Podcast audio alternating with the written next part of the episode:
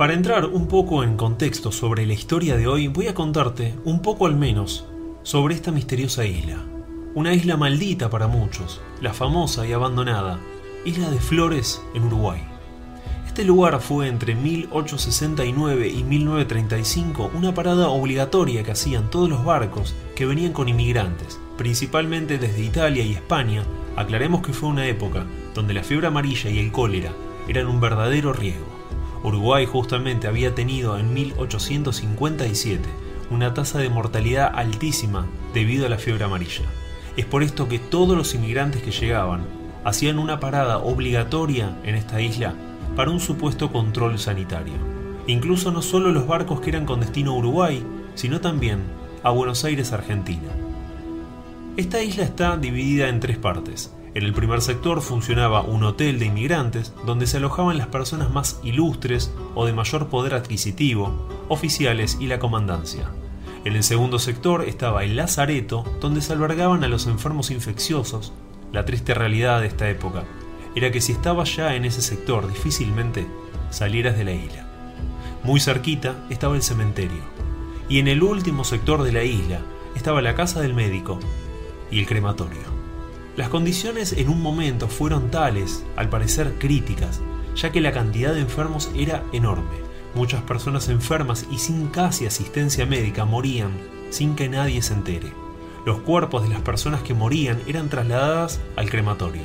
Cuentan diferentes historias que hubo ocasiones en donde las personas gritaban de dolor dentro del horno. Esto era porque estaban inconscientes y se las había tomado como muertas. Y obviamente ya era tarde para sacarlos de ahí, así que morían de la peor manera posible. Como muchos de los que llegaban eran indocumentados, gran parte de las personas que pasaron por ahí nunca fueron identificadas. Es así que en el cementerio son pocas las tumbas que tienen nombre. Ya alrededor de 1904 el lazareto no se utilizaba como tal y fue usado como una cárcel donde la mayoría de los que estaban eran presos políticos. Entonces, creo que queda más que claro que esta isla durante muchos años fue un nido de dolor y muerte.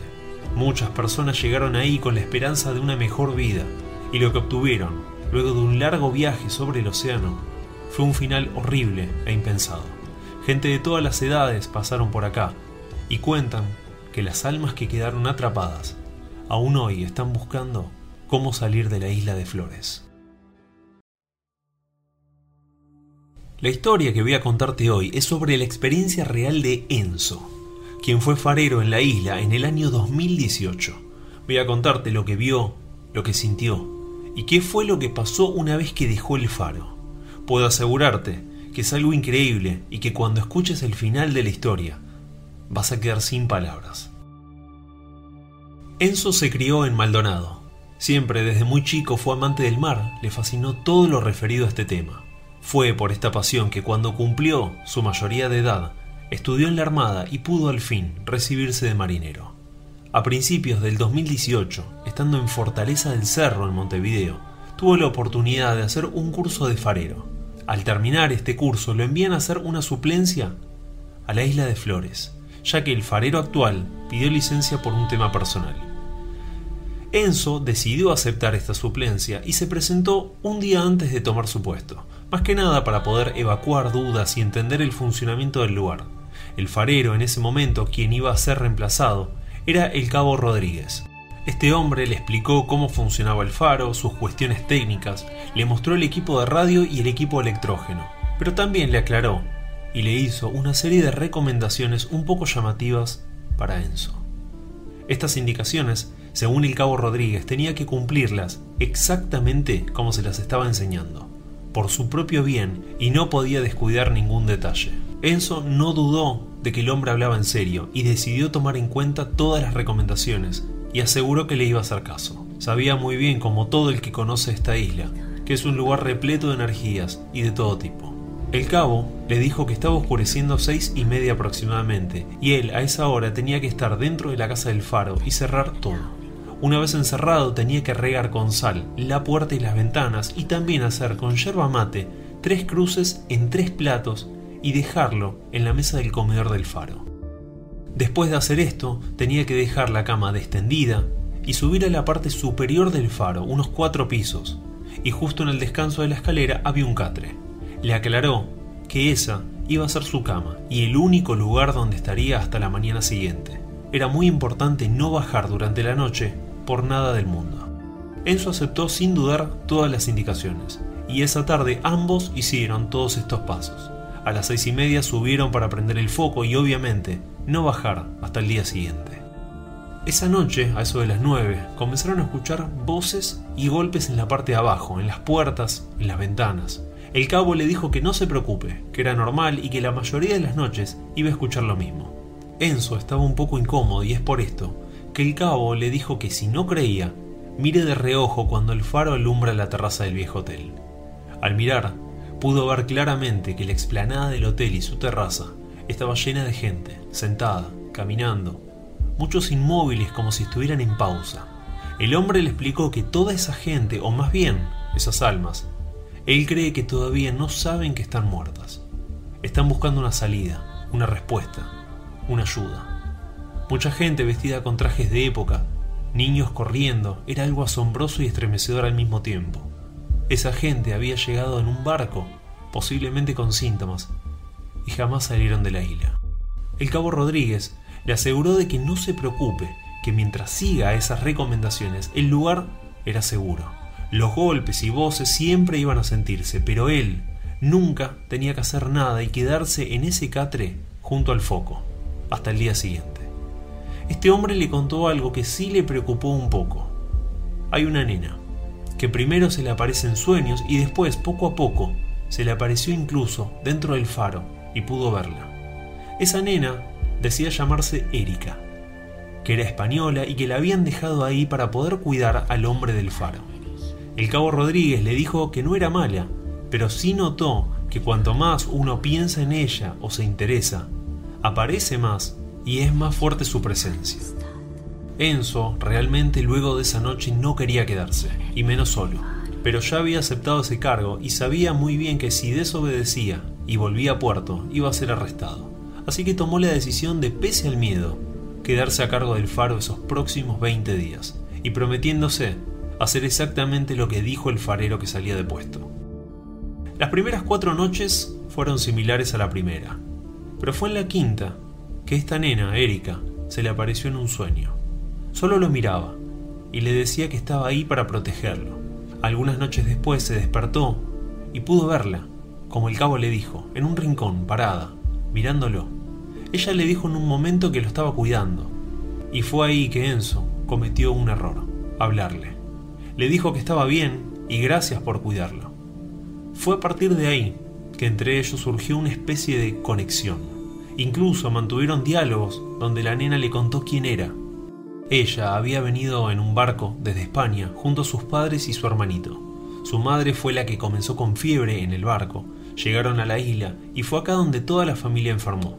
Su padre y madre murieron primero, al poco tiempo fue el turno de su hermanito. Erika, ya sola y enferma también, murió en total soledad dentro del hospital lleno de enfermos terminales. Enzo poco a poco fue perdiéndole el miedo a Erika y ya era común que alrededor de las 2 de la mañana se aparezca y hablaran los dos. En una de esas extrañas charlas, casi por la mitad de la estadía, la nena le dijo a Enzo que todas esas personas que están abajo necesitan ayuda. Necesitan una luz que los ilumine y los guíe. El faro les está mostrando el mar y es donde no quieren volver. Fue después de esta charla que se le ocurrió hacer una especie de vela para poder iluminar y ayudar a todas esas almas a poder salir de ahí. Al día siguiente, Enzo revisó en el depósito del faro y encontró muchas velas de cebo. Tuvo la idea de derretirlas todas en una lata y con una mecha hacer una especie de velón gigante. Esa tarde se aproximó a las ruinas del hotel y en la entrada apoyó esta gran vela y la prendió. Se fue nuevamente al faro esperando que quizás sea de ayuda.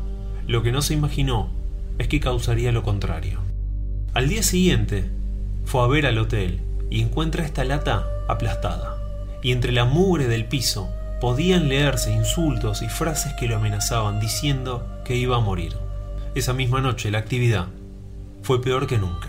No solo se escuchaban golpes, los de siempre, sino que ahora las voces eran más fuertes y los gritos eran desgarradores. se estaba tornando inaguantable los pocos días que quedaban. Le faltaban cinco noches para cumplir la suplencia. Decidió entonces esa tarde prender el faro, subirse a la lancha que tenía para moverse y alejarse unas millas de la isla, anclarse y quedarse ahí toda la noche. Esta fue la única forma que encontró para poder tener un poco de paz y escapar por las noches de toda esa energía que se estaba poniendo cada vez peor. Esto lo repitió hasta que el trabajo terminó y fue reemplazado por el nuevo farero. Declaró que no había ninguna novedad porque no le iban a creer, obviamente, y volvió a su puesto en Fortaleza del Cerro.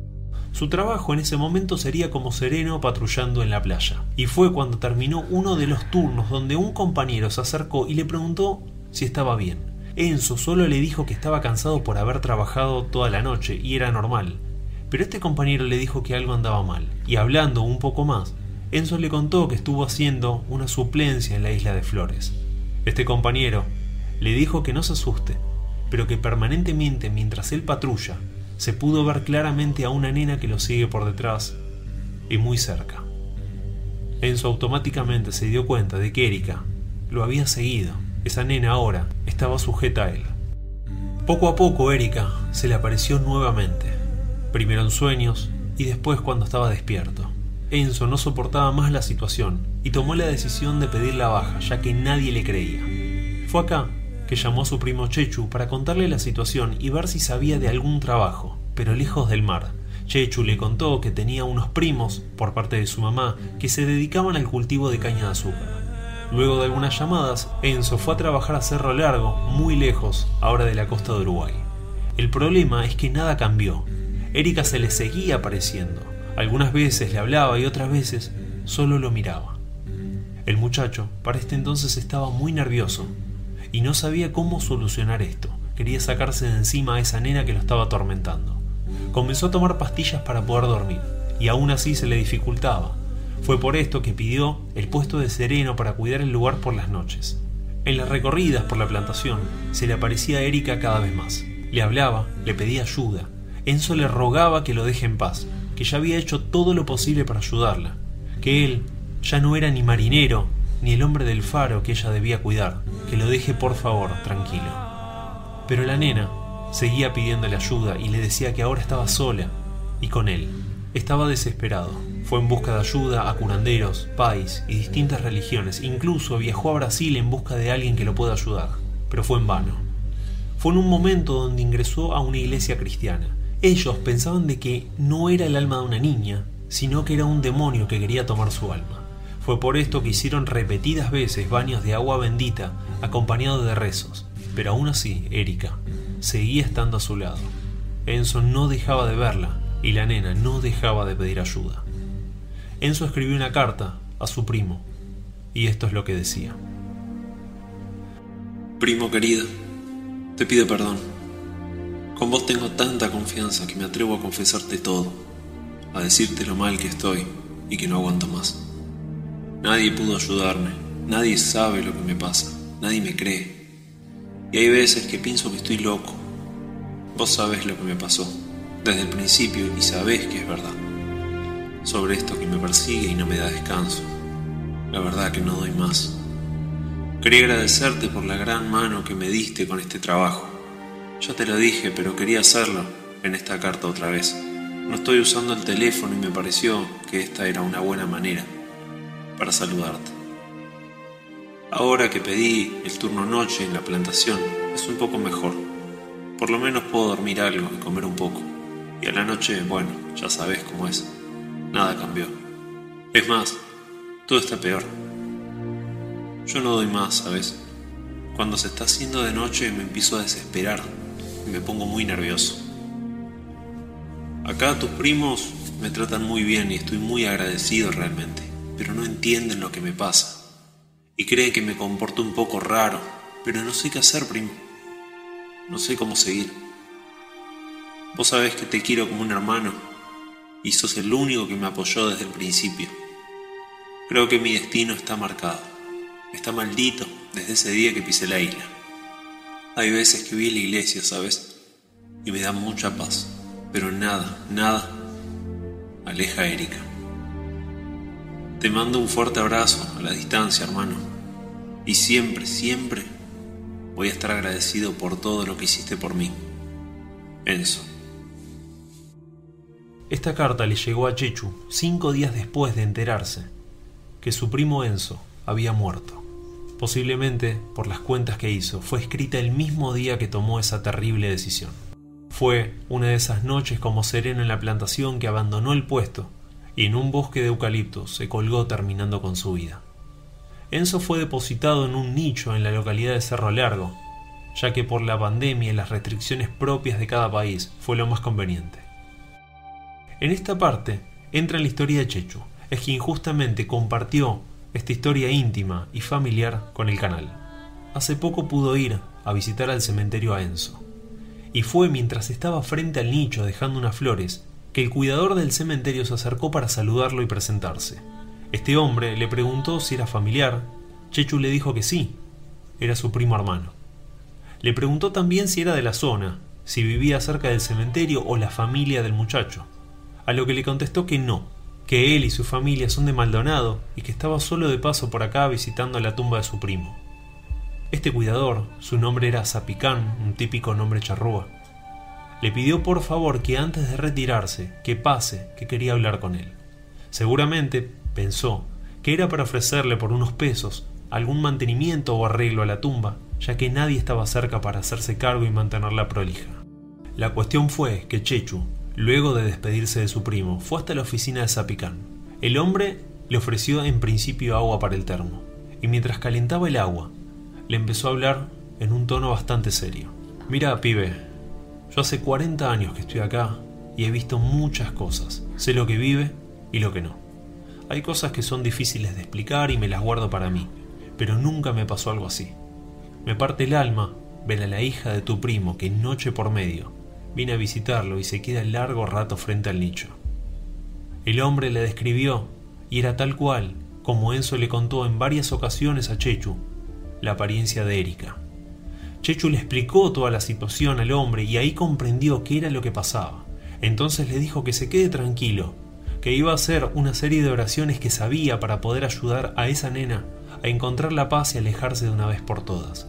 También le dijo de que Enzo no está ahí. Es solo su cuerpo y no es nada más que eso. Su alma está ya en el otro lado. Enzo, un muchacho normal, un amante del mar, marino de alma, con muchos sueños por lograr, quizás ser capitán algún día. Esta isla hizo que renuncie a todo y se aleje de sus sueños. Esta isla maldita que atrapó a miles de almas durante un siglo.